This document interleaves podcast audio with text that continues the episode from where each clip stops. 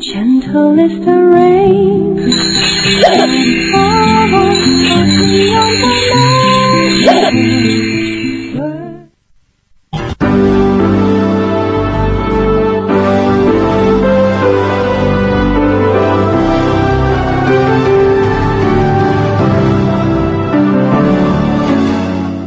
锵锵三人行，你们好，薛老师，这个吕秋陆威准备出动，就说明伟大的两会来了啊。对，你是专门采访高高层的嘛？嗯，感觉是这个两会跟高层没什么太国国家领导人，我不是专门采访你握握手，你知道什么原因？徐老师，你认错人了，专门采访高层的那叫吴小莉，受到什么？那那是前一阶段啊后伊拉克战争以后，他是哪儿危险就往哪儿去的。吴小莉呢是江泽民、朱镕基时代的，他呢是胡锦涛、温家宝时代的。你这话，小丽可生气了。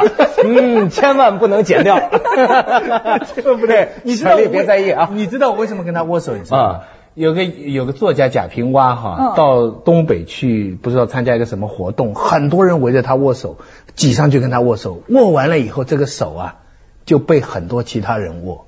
哦你知道我为什么跟他握手了吧？他的手跟领导人握过的。我想起来以哎前，呀，这跟很多贵人但是我就沾贵不能。洗了，对啊啊吧？啊就是不不不，咱们新时代洗啊。好，李小薇，哎这个这次给我们讲点严肃的啊，这个两会要开始了啊。今年有我真的觉得这话题你们来谈，我都觉得挺奇怪的。就所以你来了嘛，我们找你给我们讲讲，学习学习中央的 精显得我们。有政治觉悟嘛，要不哎然人家说我们三人行啊，对不对？那么多记者现在都云集北京了。我刚才我看了一点，公安部都开新闻发布会啊，北京一万五警力看着你们，呃，对啊，不是，当然不止 看着你们，看着看着你们哎，吃的怎么样啊？吃啊，嗯，是好像跟两会没有太直接的关系吧？你们你们跟他们两会代表吃的不一样的。呃，两会代表可能吃的没有我们好，我们选择多一点，哦对吧？自由度大一点。两会代表，你想每次都在那个驻地里面，这个进进出出都 坐同一班车。哎，你同一班车，对，坐统一班车。但是你是老两会了，嗯你觉得这次两会听见什么风声啊？或者说觉着呃跟往届有什么不一样啊？嗯，我觉得这次两会特难，因为每次就是说对做记者来说，你要有兴奋点，就做一个东西，你越有事情发生，你就觉得自己很兴奋。你非等着美国扔炸弹你才兴奋，我知道。拉登再次出动。比方说，呃，去年的话，你你在这个贵宾楼也好，或者到那个北饭也好，你去等那些委员，你至少知道北饭北京饭店。哦，我以为人民大会堂的食堂呢，北饭啊，以后我们简简称人堂咱真不了解北饭 啊，北饭怎么了？没有，你会去等那些，你知道自己想问什么，然后套点什么东西出来。比方说去年有点这个，通常是在领导人快走过之后，等在一个有哎，不行，领导人不可能，不可能，哦这个不可能，咱们只能等等这个港澳委员，这个还比较开放住的那个地方。哦，嗯，大家也习惯了。但今年吧，呃这个据说这两天也要去等，但大家在想等的时候问什么，然后就觉得就就真的今年。记者都不知道该问什么吗？我不知道别的记者，国家那么平安吗？什么问题都没有了吗？这这这叫什么？这叫太大了那些问题对历史学你知道吗家来说，就叫 the year without significance。嗯，就是一个平淡无奇的一年，但是这些年现在正好是历史学家专门要研究的。你知道万历十五年看过那书吧？嗯嗯嗯万历十五年为什么早这一年呢？因为这一年没有重要的事情，就是一个研究一个没有重要的一年的事情，可以研究一个朝代。哎，但是现在历史学家都是这样但今年又是很重要的一年，你看，你看，所有的政治学家、这个学者都在说，今年是这个历史的一个拐点，改革的一个 拐点，拐点，我怎么最近听好多什么焦点、热点、冰点、拐点？转折点就是转折点，拐点嗯啊，嗯点。什么意思？啊。好像我我我也听到，为什么我也听到，就是哎，对对对这咱真不了解。我觉得有的时，候可能是这样，就是说，呃，看小的事儿没有，但是他可能大的事情积累了很长很长一段时间在酝酿，然后到了这个时候，他不是往这走，就是往那走，可能就是说你退一步是怎么推，他就往哪儿走。嗯。我我的理解这叫拐点吧，他就是说，这个我我在香港看到过有关的报道，那个耸人听闻，他们说现在出现了一股反改革的暗流，大概就是指这个暗涌拐点。嗯。啊，对对对，哎，就是说说有些有些，比方说关于医疗改革的啊和那个教育改革的一些检讨啊，有些人他说你不能不能上纲上线去讲，哎呀，就是说这些好多事情上纲上线，就好像，嗯。就好像最近这个物权法，不这两天又说要拿出来讲嘛。嗯。本来说是在今年两会会上会的，但是现在呃拿下来肯定是不上。但是这两天就昨天吧，又拿出来说、呃又会再来讨论的。但是为了这个物权法，也有学者跑出来说你到底姓社还是姓资？但这个话我觉得好多年我没有听很重要到。是。你先告诉我，拐点这物权物权法是什么东西？保护私有财产，个人私有财产。难道以前不保护吗？不是现在的问题，说保护私有财产是不是违反了我们社会主义的宪法？姓社姓资的这个问题嘛。啊，你保护了私有财产，这不是资本主义原则吗？对不对？而且我这次最关心的是社会主义新农村。哎，对，今天这个吕秋露薇啊，咱们这大记者好像带来一个，那你们怎么学习这个社会主义新？对对对，说什么最近好多人都在说社会主义新农村呢？我说老实话，我真的很认真的去学习了。我看了呃一号文件第五。第三个、第五个，但是连续三年第三个一号文件，然后看了很多学者的东西。说老实话，我也没搞明白，糟糕糟糕！这太难了。你学者东西吧，我看吧又觉得太太专业、太深刻了。我就看来看去，好像什么税费啊、什么土地制度啊、什么农村的这种呃结构啊这些，哦，就好像但你你不看不懂。不是，好像从这个呃建国后就在讲这个社会主义新农村嘛我想一个。比较我自己啊比较简单的一个理解，我想就是说要农民过上好生活。我我有一点比较看得进去，说因为过去中国的发展它是农村带动了为城市的发展做服务的，对吧？嗯呃有一部分是可以说是牺牲了农村里，是也差不多是造成那个。文革跟文革以前是这样的。嗯其实呃七八年以后，万里这个安徽农村改革以后，其实就不是这样了。理论上就不是这样了，不是为农村为城市。对，照道理说，从这个农村改革，应该农民应该富起来。但如果我们现在来看，这个城乡差距是越来越大嘛？哦对对对这个城乡差距、贫富差距里面，如果你来看两端，农民是一直是在农村，农民他一直在最低端的嘛。嗯那就是说，呃，刚才我们讲到这个拐点问题，那农民又是中国占的人口最多的人。嗯那么在你这个要和谐社会也好，或者说你的一个社会的可持续的进一步发展也好，你这个农村这些农民如果他们生活没有得到改善，就是你这个国家不可能进一步再发展。我想这个新农村就是要让农民过更好的日子，这就是我我想我我自己的一种理解。呃，但是你这个词哈，社会主义新农村哈，唤起我很多回忆，唤起我的很多视觉的记忆。当然，也许你说的是很具体的，让农民怎么能过好、呃过好生活。可是我一想到的哈，就是那层层的梯田。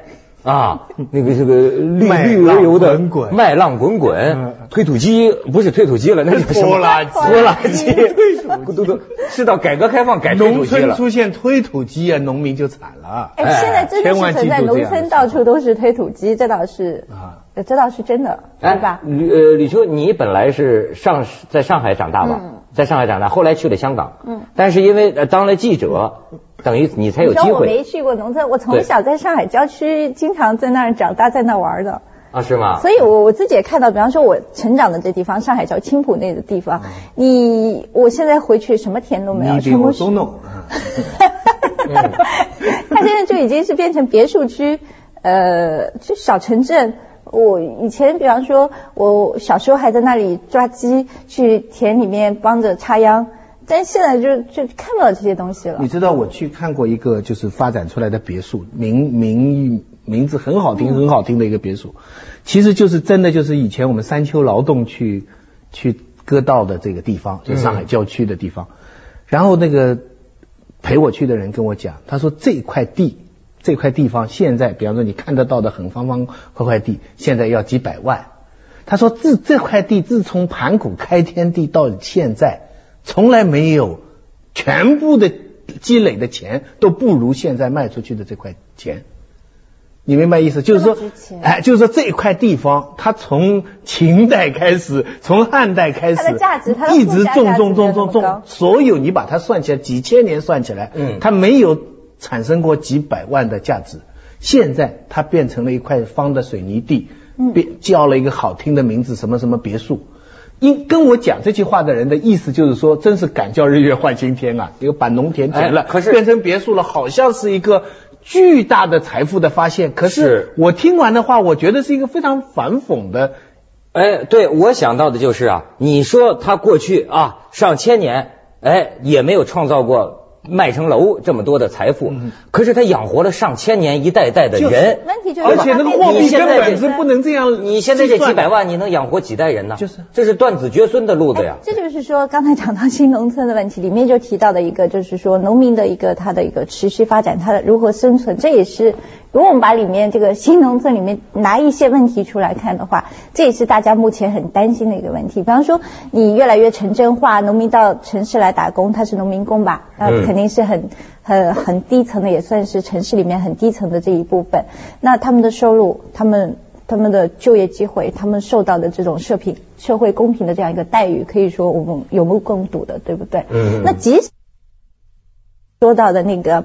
别墅它是几百万的价值，但是那几百万价值并没有到农民这个手里面去而且你马上掩盖的问题，这个地当初发展商是怎么取得的？他从那个农民包产到户的插秧的地，到变成这么一个水泥的别墅，姑且叫它别墅了，其实冷冰冰的，一点不可爱。这个中间的环节又是怎么样的？我估计这里边才是大家关心的问题。我自己家里人他们在郊区，他们地要交出来，交出来之后，他们另外拿到一小块地可以造一个别墅。但是呃，比方说我拿我的那些朋友，台湾的朋友，台南的、台中的，他们农村的有一块地，他们后来就很富裕啊。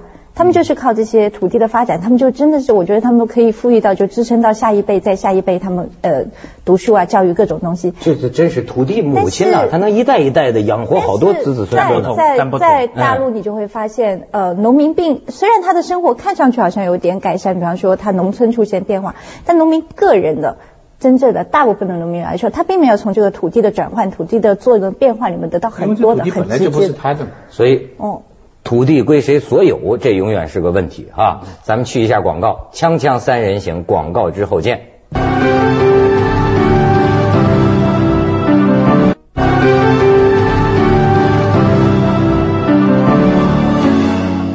哎，吕秋，你不光跑两会啊，你也跟咱领导一样，经常下基层的啊。就是他他到过农村，但是我特别想知道，一般记者都是嘛，哪里有了事情危险去。嗯，你在农村采访事儿，一般我们都不去。是啊，你在农村采访当中，你觉得给你留下过什么惊心动魄的？其实你说这些年，如果说国外也好，国外的媒体也好，或者。是我们主要讲境外，或者包括我们本地的这些内地的这些媒体，其实大家很关注一个就是群体性事件，我们，就比较斯文啊，这个想法，就是因为征地啊产生的这些多次纠纷，其实可以说有点这个愈辩愈烈，而且这个。冲突越来越激烈，比方说像有的地方打起来，然后有的地方还出现什么开枪、武警开枪啊，然后那这些原因呢，有的时候也可能是村民他的行为过激，所以要造成这样一个呃官方的这样一个回应。但是里面为什么会造成这个原因，这才是大家应该去思考的，对不对？那呃不久前是中央呃就也办了个记者会，报了一些数字。八万去年就八万七千起这个事件里面，大百分之六十五的群体性事件是在农村的。其实算一算就有很多很多。那么他们也承认，就是说现在这个群体性事件由于因为土地纠纷引起的土，已经是对于这个农村的稳定，它的这个影响性大家是不能忽视了。所以这也就是说，我们也觉得蛮奇怪，因为以前有一段时间对于这些问题大家还是比较的。呃，觉得有点敏感，或者说大家还是很少拿到桌面上来讲。但是现在我们可以看到，我们的这个呃中央的这些官员啊、领导人，他们就是已经把它摊到了桌面上来讲了。就是说这个问题，我们是要必须去正视的这样一个问题。而且他们大概也会想到，这些事情也跟矿难一样，一个事情出，后面其实隐含着可能有十个、二十个更多，对，没有直接爆发。因为中国农民通常是很怕事的。我觉得等到能能凑起，通常的话，你说家里打掉个坛坛罐罐啊，弄掉什么东西，他都是都是忍的，对不对？每个朝代都是忍，所以所以如果说等到他们集体的这么，就已经是这个，一定有一些什么事情弄的，就是跟他们的生计，跟他们说活不活得下去是有一个。我这儿也是一小小中心呐，你看很有意思啊，我收到的这个来信，现在啊，来自城市里的，网上收到的占多数。就是这种给你发邮件，观众发来的邮件，拿笔写的嘞，农村农村来的占多数。而在这个多数里边，我印象所及的哈，有一半我收到的来信是带着手印的，全村人几十个人的手印我还收到过是红红手印很可能我估计是写写的手印都是什么问题呢？就是你们说这种征地，还有什么问题呢？一类问题就是这个村官儿这种土恶霸，这个当地的这个，或者是克扣这个钱不给农民，或者就是在地方上啊欺男霸女，就是就就就就就就跟那个就是这一村一村长啊乡长啊，整个就一地痞恶霸。我发现我收到的农民朋友的来信，这几类居多。其实这也就突出一个问题，学者一直说，呃，现在农民啊，征地当然产生纠纷，跟他所有权啊，农民的参与就有关系。另外还有一点就是说，农民他没有一个来申诉的这样一个渠道。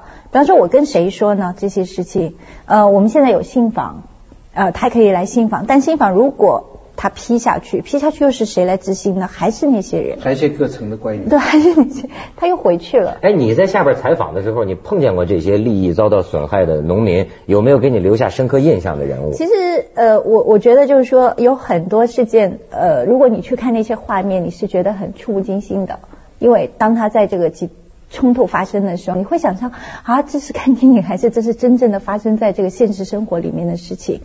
你会觉得很惊讶，尤其是因为我不，我们肯定不是当它发生的时候，你但是你有没有跟这些人有没有聊过天呢？跟他们交流过呀？我会觉得这这个事情里面其实蛮复杂的，因为就是说，呃，征地这个事情嘛，它它涉及的利益方很多，有的时候并不是说农民他采取这个方法，他去反对的这些人，他是做的对的，因为这里面真的很复杂，他可能去他可能是要求赔偿，对要求赔偿那个人太或者那个人说我已经给了钱了，他他去的那个人其实也是蛮无辜的。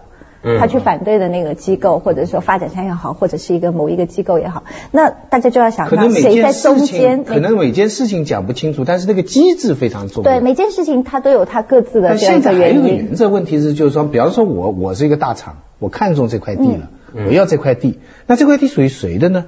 它它理论上属于这个集体的，虽然上面有很多农民靠这块土地世世代代靠它生活，你把它赶走了这块地，他可能真不知道该怎么办。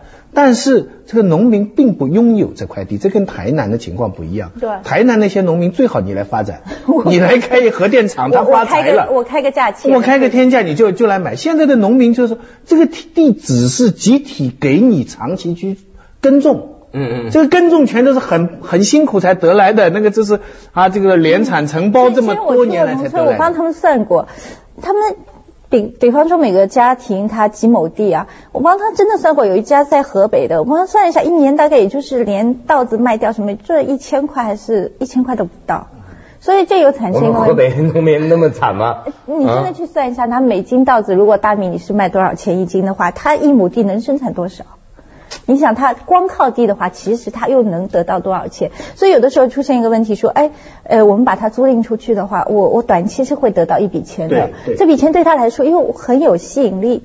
雪中送炭一般因为。他会觉得，哎呀，这笔钱我可能工作，呃，我劳作几十十几年都未必有一下子，但是呢，慢慢问题会出来了。我拿了这笔钱，我花光之后，我怎么办？然后农民会想到，哎，我花光了这笔钱之后又怎么办？这就是刚才我们前面讲的，这个水水稻田变成一个石头的别墅，嗯哼，就是说农民在糊里糊涂当中做了断子绝孙的事情，嗯嗯，对不对？你把这个地地给给，这就好比把把家底儿给卖了。哎对是吧？当时好像有一点点，而且你知道，地给了一，就是你一笔钱给农民，那有的农民可能很勤奋，他用这个来发展，那有的人可能就是，对，有很多人就可能就把它花掉了，这就是所以所以就是要关心建设社会主义新农村，是不是？对对对对因为这。是政府的责任。既然你没有这个土地的拥有权，但是我对这个概念还是有点模糊，因为我仔细想想，一九四九年以来一直是社会主义，一直是新农村，对不对？哎，这就是儒家所讲的日新又新，你知道吗？嗯天天都要新，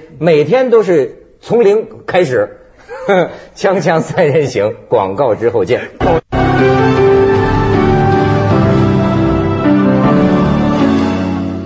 讲老实话，我就很久没去过真正的农村了。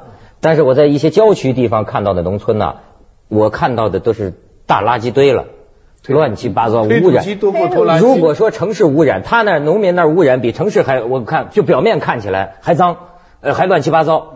其实徐老师，你看是书生吧？他在咱们当中算是真正的农民。他当年上海知青啊在江西农村。对哎，你这么一个真是在农村干过很多年活的人，你希望看见一什么样的农村？你有有没有再回去过？你当年插队的？我一直想回去，我还真没回去过。这是我的看过他们的消息没有？呃，我真是想，我我是要回去，我要回去。我我不知道我真想看到什么农村，但是我想告诉你，我见过的三种农村，一种就是我当初去生活的农村，那个农村呢，那是社会主义最高潮时期，就是全部都是就是文革时期。可是我受的最深的教育就是农民直截了当的讲，他们喜欢单干。在我看来，农民就是资本主义思想的一塌糊涂。所有的店里，你看所有的田里哪一块好的就是自留地。啊，就非常简单，所以后来讲宁要社会主义的苗，不要宁要社会主义草，不要资本主义的苗。张春桥讲的真对，就是资本主义的苗，社会主义的草。所以我现在对社会主义新农村这个概念，我就特别敏感，我就不知道他们要怎么一个做法。好希望它是新吧。还还后两种呢？后两种那个就是，比方美国的农村，那就是大片大片的机械化，那整齐划一，见不到人，但是效率很高。第三种最奇怪的农村就是法国。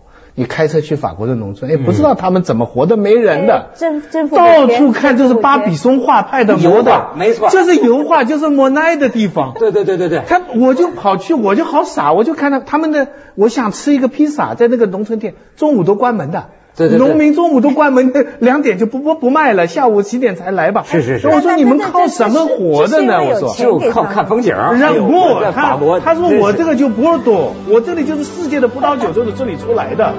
哎呦，真真对对对，法国农民我也见识过。那那得提提这韩国农民，你看其实人家也受了那么多的哦苦，对对对，韩国农民现在还对，还有一种韩国农民。还有七十岁老太太还在里面。